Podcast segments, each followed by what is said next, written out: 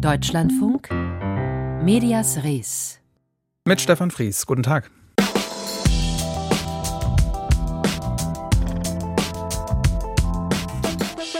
Das Jahr 2022 geht so langsam zu Ende. Viele ziehen in diesen Tagen Bilanz und wir machen das auch diese Woche in Medias Res. Wir schauen auf das Medienjahr 2022 und heute darauf, wie wirksam Desinformation ist, wie sinnvoll der mediale Vorwurf der Cancel Culture ist und wie sich der Streaming-Markt entwickelt in Medias Res. Das Jahr geht zu Ende. Es ist ein Kriegsjahr in Europa. Der russische Angriffskrieg gegen die Ukraine läuft seit mittlerweile zehn Monaten, begleitet auch von einer Desinformationskampagne, vor allem in Russland selbst. Dort belügt das Staatsfernsehen die Russinnen und Russen im Auftrag des Kreml und das schon seit Jahren und jetzt natürlich insbesondere über diesen Krieg. Eine Desinformation, die auch in Deutschland angekommen ist, vor allem als der russische Propagandasender RT noch gesendet hat. Mittlerweile ist er verboten, auch deshalb. Dabei ist Desinformation längst nicht so mächtig, wie wir denken, sagt Christian Hoffmann, Professor für Kommunikationsmanagement an der Universität Leipzig. Meine Kollegin Pia Behme hat mit ihm gesprochen, denn Hoffmann findet, dass die öffentliche Debatte über Desinformation oft am Stand der Forschung vorbeiläuft. Ja, das bedeutet, dass wir seit 2016 sehr, sehr viel Aufmerksamkeit auf das Thema Fake News, Miss- oder Desinformation richten und der Eindruck entstanden ist, dass Missinformation sehr weit verbreitet ist und einen großen Einfluss hat. Also es gibt ein Narrativ, nach dem unsere Demokratie gefährdet wird durch Missinformation oder Desinformation. Und ich glaube, man wird nicht sehr viele Sozialwissenschaftler finden, die diese Einschätzung teilen, aus verschiedenen Gründen. Einerseits, weil die Verbreitung von Miss- und Desinformation häufig viel weniger groß ist als allgemein angenommen und zum Zweiten auch die Überzeugungskraft häufig sehr eingeschränkt ist. Also insofern ist die Annahme, dass jetzt ein sehr großer Teil der Bevölkerung durch Miss- oder Desinformation in den sozialen Medien ähm, radikalisiert wird oder in die Irre geführt wird, äh, nicht gut fundiert durch die Datenlage. Ja, vielleicht schauen wir direkt auf den Stand der Wissenschaft. Wie schätzen Sie denn den Schaden ein, der durch Desinformation entstehen kann? Also was wir eigentlich beobachten, ist, dass die, ich, wenn ich das so sagen darf, durchschnittlichen Internetnutzerinnen oder Internetnutzer sehr, sehr wenig Des- oder Missinformation sehen. Also sofern sie überhaupt Nachrichten und Politik im Internet anschauen, ähm, kommt das weitgehend aus seriösen Quellen. Und es gibt äh, sehr gut gemachte amerikanische Studien, die zu dem Ergebnis kommen, dass weniger als ein Prozent von dem, was wir im Internet sehen, als Desinformation oder Missinformation qualifiziert werden kann. Äh, es hängt natürlich immer ein bisschen davon ab, wie das definiert wird, aber so nach allgemeinem Verständnis ist das ein sehr, sehr kleiner Teil von dem, was man im Internet sieht. Missinformation ist ziemlich stark konzentriert in gewissen Ecken oder Nischen, wenn man so will, in gewissen Gruppen von Menschen, die häufig ein hohes Misstrauen gegenüber den öffentlichen Institutionen aufweisen, die also so eine Art oppositionelle Einstellung gegenüber der Politik oder der derzeit herrschenden Politik haben und diese suchen sozusagen nach Informationen, die ihr Weltbild stützen und finden das dann oft in qualitativ schlechten Quellen und eben dort, wo man eben Missinformationen und Desinformationen begegnet. Und das heißt, wir haben sozusagen eine hohe Konzentration von Miss- und Desinformation in Nischen der Bevölkerung, die aber ohnehin entsprechende Voreinstellungen mitnehmen. Also auch selbst dort kann man nicht wirklich sagen oder zumindest nicht nachweisen, dass jetzt diese Missinformation dazu geführt hat, dass diese Personen diese Einstellungen entwickelt haben, sondern es ist eben oft so, dass man sich halt Informationen sucht, die zum eigenen Weltbild passen. Ähm, das heißt, was wissen wir denn darüber, wie gut Menschen in Deutschland Desinformation erkennen können? Ja, das ist eine gute Frage. Also äh, ich glaube, wir überschätzen das Problem der Miss- und Desinformation auch darum, weil einige Studien eben auf Umfragen basieren, in denen Menschen einfach gefragt werden, ähm, wie oft hast du, sagen wir mal, im letzten Monat Missinformation im Internet gesehen? Und dann antworten zum Teil halt doch sehr viele, ja, ja, also äh, zumindest gelegentlich oder sogar oft. Und da stellt sich dann in der Tat die Frage, was meinen die dann eigentlich damit? Und äh, manche Studien zeigen eben, dass wenn man dann fragt nach den Quellen dieser Missinformation, ähm, zuerst Politiker und Journalisten genannt werden. Also verbirgt sich dahinter vermutlich nicht unbedingt das, was jetzt Experten unter Miss- oder Desinformation verstehen. Also es scheint so zu sein, dass Menschen Inhalte im Internet, die sie unbequem finden, die sie stören, die sie irritieren, entwerten und dann ist halt dieses Miss- oder Desinformationslabel hilfreich, um zu sagen, naja, das ist im Prinzip Quatsch, was ich da gesehen habe, weil es mir halt nicht gefällt. Also so gesehen, glaube ich, ist die differenzierte Anwendung dieser Terminologie in der Bevölkerung nicht besonders gut ausgeprägt. Aber auf der anderen Seite ist halt das Beruhigende, was wir in den Daten immer wieder sehen, dass die aller, allermeisten Menschen sehr gut zwischen einer seriösen Nachrichtenquelle und einer unseriösen Nachrichtenquelle unterscheiden können und eben weit, weit überwiegend ihre Informationen aus seriösen äh, Medien und Nachrichtenquellen beziehen. Sie haben gerade mit Umfragen schon Methoden angesprochen, mit denen man Daten in der Wissenschaft erfassen kann. Das ist ja gerade bei Desinformation auch sehr schwierig, da genaue ähm, ähm, Daten zu erfassen und auch Methoden zu entwickeln, äh, mit denen das funktioniert. Gibt es da die Aussicht, dass sich das, dass es leichter wird, ähm, Desinformation und ihre Folgen wissenschaftlich zu erfassen? Ja, nur sehr begrenzt, muss man sagen. Also es gibt äh, Untersuchungen, die im Prinzip auf Inhaltsanalysen aufbauen, die dann zum Beispiel auf Facebook gehen und sich die am häufigsten angeschauten oder verbreitetsten Posts anschauen und dann eben sagen, oh, da gibt es Missinformationsposts, die, sagen wir mal, hunderttausend Mal angeschaut wurden und das sieht, das wirkt natürlich dann ähm, wahnsinnig beeindruckend. Ähm, vor solchen Arten von Analysen muss man immer warnen, weil das sehr selten in den Kontext der Nutzung insgesamt gesetzt wird. Also wenn man sich anschaut, wie viele Millionen, wenn nicht Milliarden Posts eben Milliarden Mal jeden Tag angeschaut werden, dann sind eben solche Zahlen wie 100.000 Ansichten nicht wirklich so beeindruckend, wie es auf den ersten Blick scheint. Also da muss man sehr vorsichtig sein. Über die Befragungsstudien haben wir gerade schon gesprochen. Da ist immer die Frage, inwiefern Menschen überhaupt in der Lage sind, sozusagen Missinformation klar zu kategorisieren. Und ähm, die, ich würde sagen, aussagekräftigsten Studien sind eigentlich diejenigen, die das Nutzerverhalten tatsächlich beobachten. Und das ist leider auch schwierig, weil wir halt häufig nicht auf die Nutzungsdaten der Social-Media-Plattformen Zugriff haben. Und das heißt eben, ein großer Teil von dem, was da passiert, ist, ist nur sehr schwierig oder nur mit der wirklichen Kooperationsbereitschaft von Studienteilnehmern einigermaßen gut zu beobachten. Also da wäre schon noch sehr viel Luft nach oben. Über die Bedeutung von Desinformation war das der Kommunikationswissenschaftler Christoph Hoffmann von der Uni Leipzig. Das Gespräch hat meine Kollegin Pia Behme vor Weihnachten aufgezeichnet.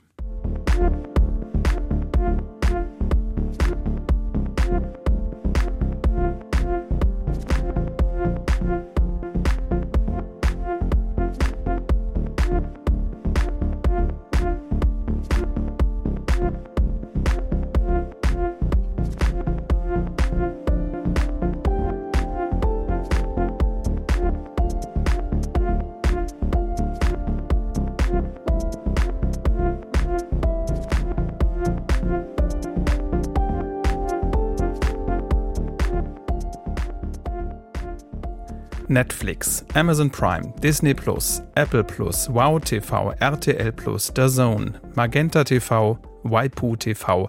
Alle Streamingdienste, die mittlerweile in Deutschland verfügbar sind und die sich mittlerweile gegenseitig Konkurrenz machen. 2022 hat gezeigt, Streaming-Anbieter stecken auch deswegen in der Krise. Es gibt zu viel Konkurrenz und viele Produktionen sind auch mittlerweile zu teuer. Was bedeutet das für das Jahr 2023? Aus Los Angeles berichtet Katharina Wilhelm. Der Feind ist noch da draußen. Die Frage ist nur, wo.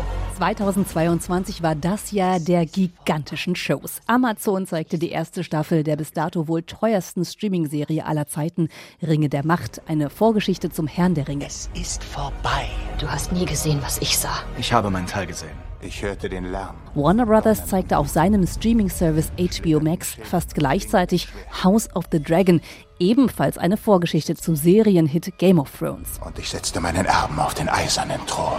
Die Zuschauer hätten die Qual der Wahl, mein Streaming-Analyst Dan Rayburn. They are all competing for our time, for our eyeballs. Sie alle konkurrieren um unsere Zeit, unsere Augen. Denn wie viele Stunden können wir an einem bestimmten Tag Inhalte konsumieren?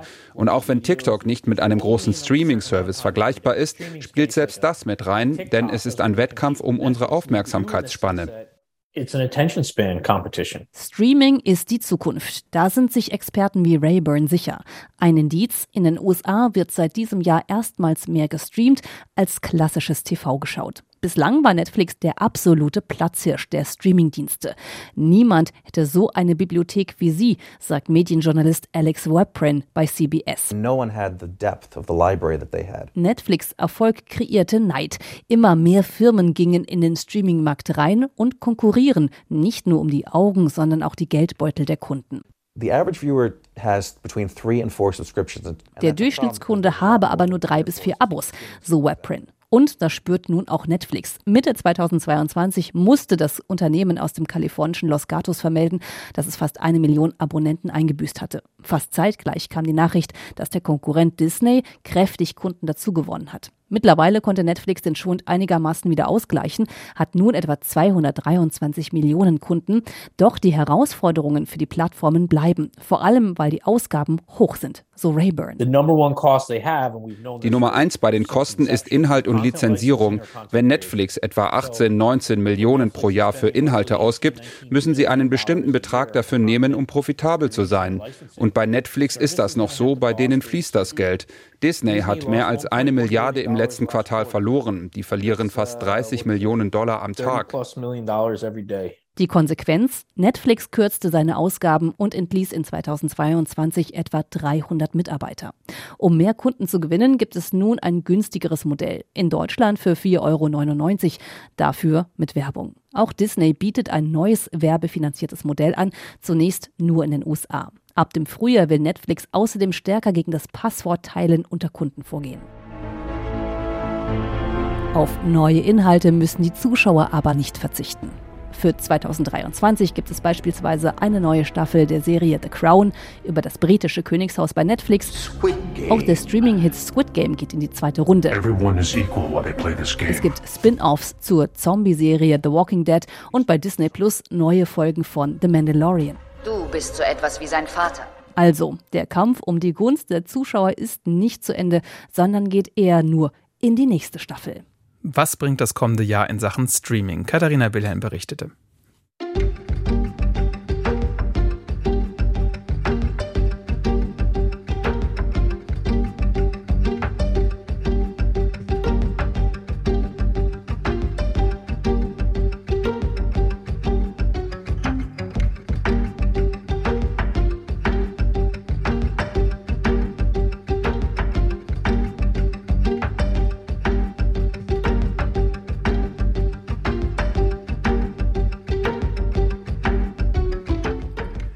Desinformation. Auf das Thema kommen wir nochmal zurück. Vorher war, früher war das ein Vorwurf auch gegen Autokratien und Diktaturen, aber mittlerweile haben die den Begriff für sich gekapert und werfen ihren Kritikern genau das vor. Teils gießen sie das auch in Gesetze. In der Türkei gilt seit Oktober ein Gesetz gegen Desinformation, mit dem nach Ansicht von Kritikern genau diese mundtot gemacht werden sollen. Unser Korrespondent Uwe Lüb in Istanbul hat sich erste Auswirkungen des Gesetzes angesehen. Seit Mitte Oktober gilt es. Bis zu drei Jahre Haft drohen für Falschinformationen, egal ob sie von Journalisten oder einfachen Nutzern sozialer Medien kommen. Die Regierung wolle so erreichen, dass vor allem normale Bürgerinnen und Bürger weniger Kritik äußern, glaubt der Journalist Bülent Mumay. Jegliche Meinungsäußerungen fielen stärker ins Gewicht als früher, zumal vor den Wahlen im kommenden Juni. Die Rechnung geht offenbar auf sagt er. Die Menge der Kritik der oppositionellen Stimme hat sich verringert. Dieses Gesetz wurde ja im Grunde nicht eingeführt, um die Menschen ins Gefängnis zu stecken, sondern um sie einzuschüchtern, sie zu verängstigen. Das hat gewirkt. So würden etwa auch seine Beiträge in sozialen Medien seltener geteilt als früher. Die Menschen wüssten, dass sie selbst für einen Retweet in Schwierigkeiten kommen können. In Deutschland kennen Mumai einige aus seiner kritischen Kolumne Brief aus Istanbul in der Frankfurter Allgemeinen Zeitung. Hier schreibt er zwar für ein deutschsprachiges Publikum, doch das bietet keinen Schutz, sagt Juraprofessor Yaman Akdenis, ebenso wenig wie eine andere Staatsangehörigkeit. Das zeigten schon frühere Anklagen, etwa wegen Präsidentenbeleidigung oder Terrorpropaganda. Nach der offiziellen Statistik kommt es wegen dieser Delikte zu Strafverfahren, auch gegen Ausländer, die in der Türkei leben. Sie sind also von der strafrechtlichen Verfolgung nicht befreit. Der erste, der wegen eines angeblichen Verstoßes gegen das Desinformationsgesetz angeklagt wurde, ist Kemal Kilicdaroglu. Er ist Vorsitzender der oppositionellen CHP und bei der nächsten Wahl möglicherweise Gegenkandidat von Amtsinhaber Recep Tayyip Erdogan. Kilicdaroglu hat die Regierung beschuldigt, sie dulde Drogenbarone im Land, weil sie deren Geld brauche. Ihn deshalb anzuklagen verfolgt einen bestimmten Zweck, glaubt Sesin Önay von der Online-Zeitung Politik Joll. Also das ist auch eine Gelegenheit, um die Leute zu erschrecken, damit sie sich selbst zensieren. Dabei gibt es schon lange Straftatbestände wie Terrorunterstützung und Präsidentenbeleidigung, nach denen viele Menschen, auch Journalisten, angeklagt und verurteilt wurden.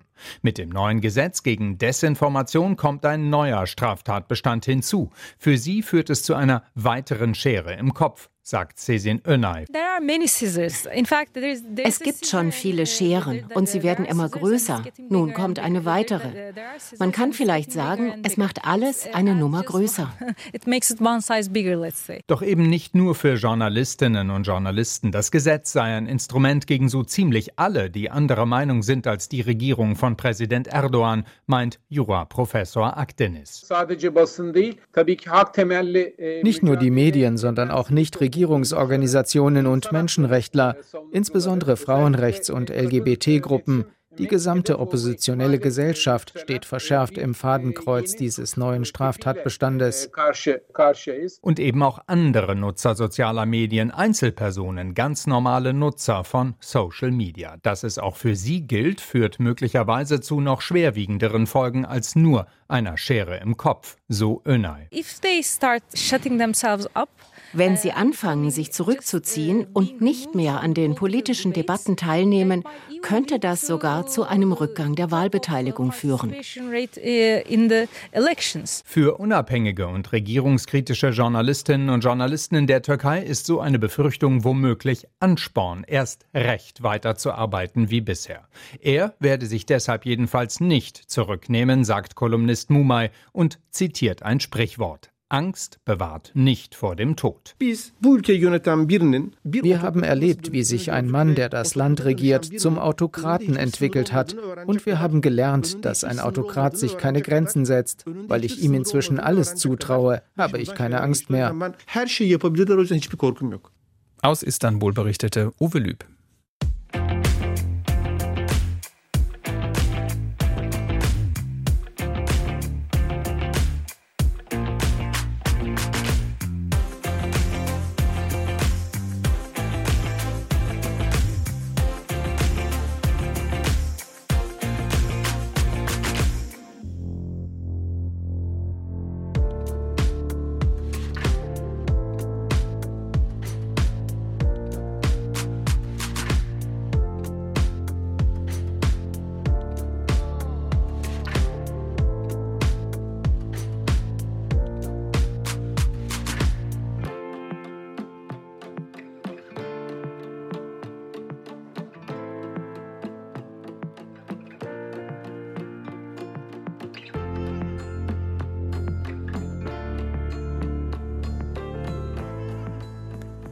Worüber wir in diesem Jahr auch wieder geredet haben, dass angeblich unliebsame Meinungen unterdrückt werden, weil man ja vieles nicht mehr sagen dürfe. Meist sind das rassistische oder sexistische Dinge, die tatsächlich früher weniger geächtet waren. Gerade konservativere Medien sprechen dann gerne von einer angeblichen Cancel Culture, also dass diese Stimmen zum Verstummen gebracht werden. Unserem Kolumnisten Matthias Dell ist aber aufgefallen, dass dieses Etikett durchaus nicht immer aufgeklebt wird. Medias Res. Matthias Dell.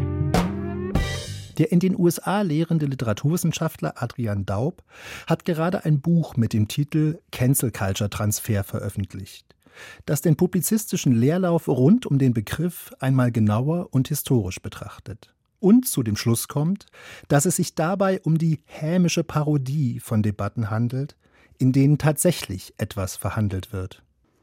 Denn das eigentlich Widersprüchliche an der sogenannten Cancel Culture ist ja, dass einerseits viele Leute meinen, damit würde ein wichtiges Problem der Gegenwart beschrieben, andererseits aber keiner sagen kann, worin es genau besteht. Diese Begriffsunschärfe macht den Begriff aber erst attraktiv, weil sich dadurch im Grunde alles zum Riesenskandal hochraunen lässt. Da gibt es in einer US-amerikanischen Unimensa angeblich Protest gegen Sushi, von dem man über drei Ecken sicher schon mal gehört hat, und schon steht die Meinungsfreiheit hierzulande kurz vor der Abschaffung. Wie mechanisch der Glauben an die Cancel Culture funktioniert, zeigt auch die Gegenprobe.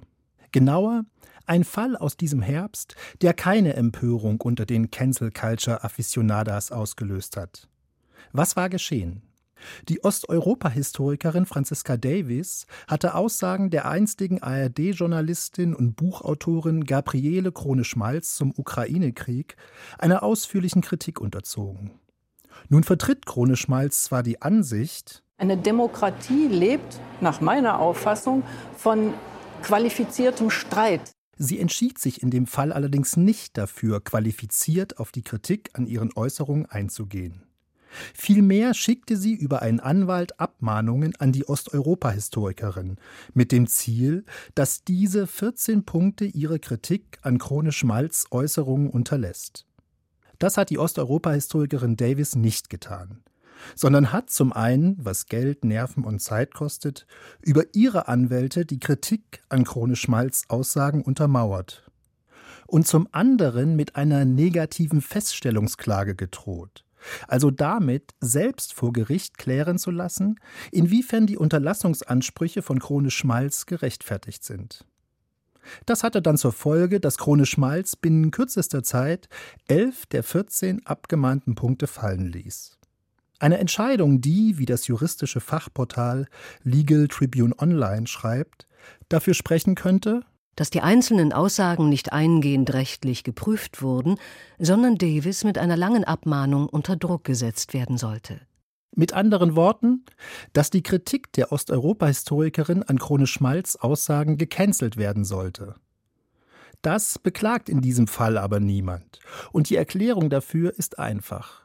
Den Osteuropa-Historikerinnen dürfte es zu blöd sein, so billig als Opfer zu posieren. Trotz des Geldes, der Nerven und der Zeit, die der Streit kostet. Den konservativen Cancel-Culture-Fans dagegen passt der Fall nicht in den Kram. Und er ist außerdem, wie Sie gerade selbst gemerkt haben, viel zu kompliziert, um mal eben Alarm zu schlagen. Das geht mit dem angeblichen Protest an einer US-amerikanischen Unimensa gegen den Speiseplan, von dem man mal gehört hat, absurderweise viel leichter. Die Meinung von Matthias Dell. Medias Res. Die Schlagzeile von morgen. Mein Name ist Wolfgang Traub. Ich bin Redakteur beim Trostberger Tagblatt, einer Lokalausgabe der Passauer Presse. Eine unserer Schlagzeilen bewegt sich morgen um die Gemeinde Palling. Die wird einen Archivar anstellen, das aber nicht alleine, sondern im Verbund mit anderen Kommunen, um das Archiv der Gemeinde auf den aktuellen Stand zu bringen und neu zu strukturieren. Ich glaube an Engel. Manche fahren Bus sagt der Schriftsteller Frank Berzbach. So heißt sein Buch mit Essays in spiritueller Absicht, so der Untertitel, und darüber spricht er gleich im Büchermarkt direkt nach den Nachrichten. Morgen in Medias Res setzen wir unseren Jahresrückblick fort und fragen dann unter anderem, ob Redaktionen bei der Klimaberichterstattung auf dem richtigen Weg sind. Wenn Sie mehr von Medias Res hören wollen, lesen wollen, dann gucken können Sie das im Netz tun unter deutschlandfunk.de slash Medias Res. Hören können Sie da auch nämlich Beiträge und Sendungen und auch unseren Podcast nach Redaktionsschluss, von dem wir auch diese Woche eine neue Ausgabe haben. Auch da schauen wir ein bisschen auf dieses Jahr zurück, aber weniger auf das, was passiert ist und berichtet wurde, sondern mehr auf das, was nicht berichtet wurde. Über vergessene Nachrichten sprechen wir.